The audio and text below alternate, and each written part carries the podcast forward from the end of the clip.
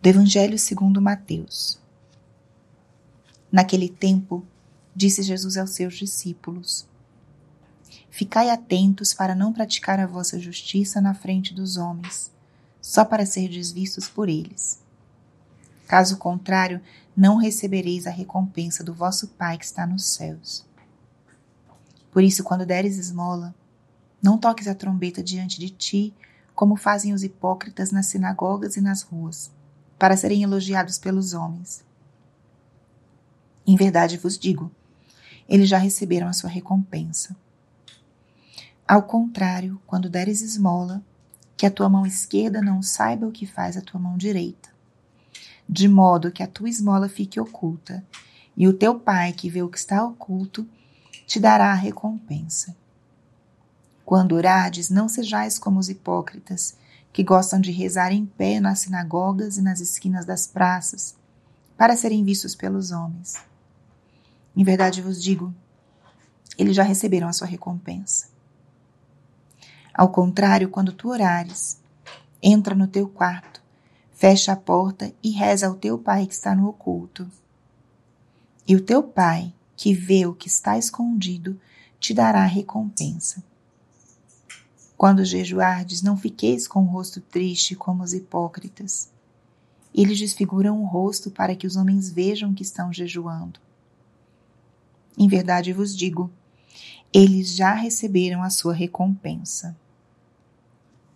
Tu, porém, quando jejuares, perfuma tua cabeça e lava o rosto, para que os homens não vejam que tu estás jejuando, mas somente teu pai que está no oculto.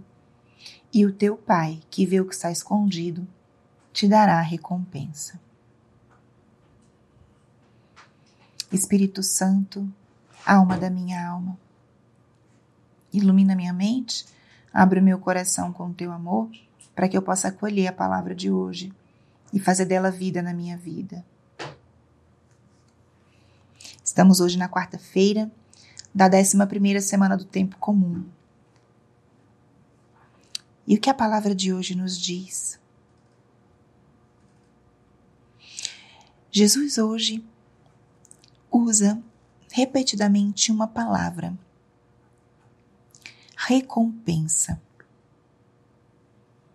Quem de nós não quer receber recompensa por aquilo que a gente faz? Constantemente desejamos que os outros nos reconheçam pelas nossas ações, especialmente pelas nossas boas obras. Gostamos de ser admirados, valorizados, reconhecidos, recompensados.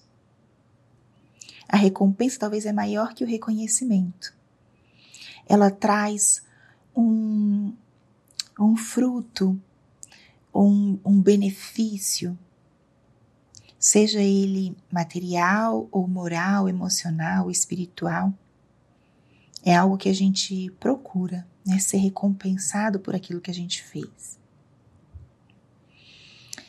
E muitas vezes nós buscamos essa recompensa nos homens, nós, de certa forma, queremos mostrar aquilo de bom que fazemos para sermos recompensados.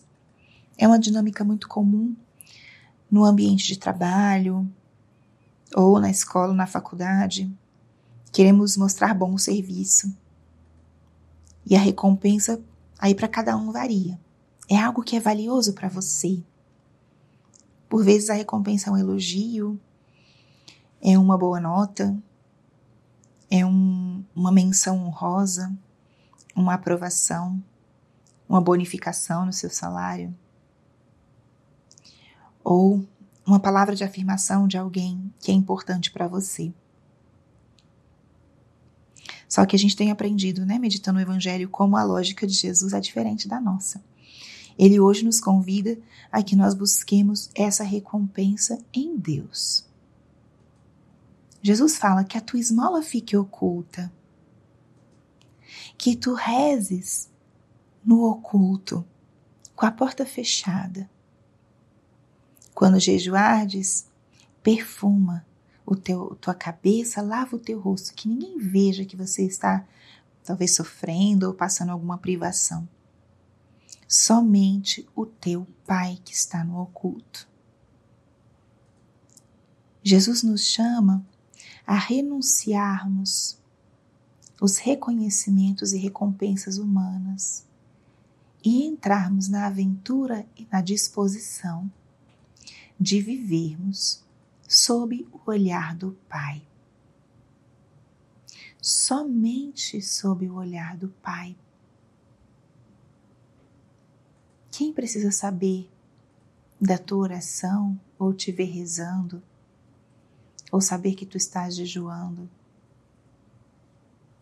O Pai sim precisa saber, porque tudo isso a gente oferece para Ele. Essa palavra de hoje é uma palavra para gente profundamente educativa e formativa. Jesus está nos convidando a aprendermos a viver a virtude da descrição, sermos discretos, a não buscarmos as recompensas passageiras, mas que o nosso silêncio, o nosso oculto, agrade somente a Deus. Ah, mas como é que eu faço se as pessoas me veem rezando numa capela, numa igreja? Não se trata da gente viver isolado do mundo, porque nós vivemos com outras pessoas. Por vezes você vai rezar em casa e as pessoas veem que você está rezando. Mas o que a gente tem que purificar é a nossa intenção. Não importa que as pessoas vejam que eu estou rezando. O que importa é que eu reze para os outros verem. Que eu faça caridade para os outros verem. Não importa se os outros veem a caridade que eu faço, mas que eu não faça as coisas para que os outros vejam que eu estou fazendo. E muitas vezes nós somos assim, a gente faz para os outros verem que a gente está fazendo. E a nossa consciência fica bem tranquila, né? Mas não. Jesus nos convida a purificar a nossa intenção e que se ninguém vê, não importa, porque Deus vê. E isso é um chamado para pensarmos o que, que nós expomos da nossa vida. Por que nós expomos o que expomos da nossa vida? Hoje que a nossa vida está tão publicada né, nas redes sociais e em tantos outros âmbitos, por que eu exponho isso? O que, que eu estou buscando ao contar para alguém, ao fazer uma postagem no meu Instagram. Não importa eu ser visto, se importa que eu faça aquilo para ser visto. Que a tua recompensa seja a recompensa divina, seja o olhar de Deus sobre você, que Ele seja o único que importa, porque a gente faz o bem, porque aprendemos dele a fazer o bem. A gente jejua oferecendo a Ele esse sacrifício muitas vezes para alcançar alguma graça, para purificar o nosso próprio coração. E a nossa oração é o nosso diálogo íntimo com Ele. Quanto mais sozinhos estivermos, melhor. Então, acolhamos essa palavra de hoje, deixemos que essa palavra ilumine a nossa consciência. E eu deixaria essa pergunta: faço as coisas para ser visto? Ou simplesmente sou visto ao fazer as coisas?